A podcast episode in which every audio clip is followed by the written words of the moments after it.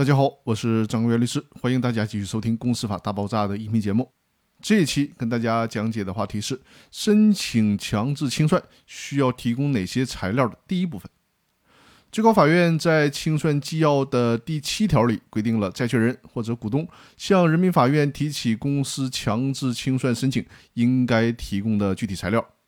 在这里，我要提示大家注意，在实践当中，会因为债权人或者股东申请强制清算的理由不同，提供的材料也不尽相同。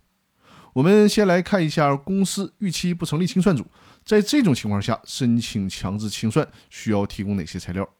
第一部分材料就是强制清算的申请书。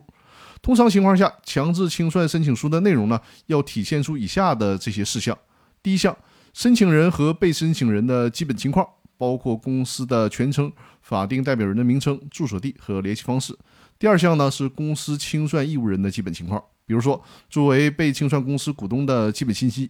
第三项是申请的目的，也就是说呢，需要说明要求法院对公司进行强制清算。第四项是申请的事实和理由，这里面包括了被申请的公司是什么时候解散的，因为什么原因解散的，以及呢清算组成员有哪些。同时呢，还需要包括到现在没有成立清算组进行清算，已经给申请人造成了哪些损失，需要体现出这些内容。第五项，人民法院认为应当载明的其他事项。那提供材料的第二大项就是申请人对被申请人享有债权或者股权的证据。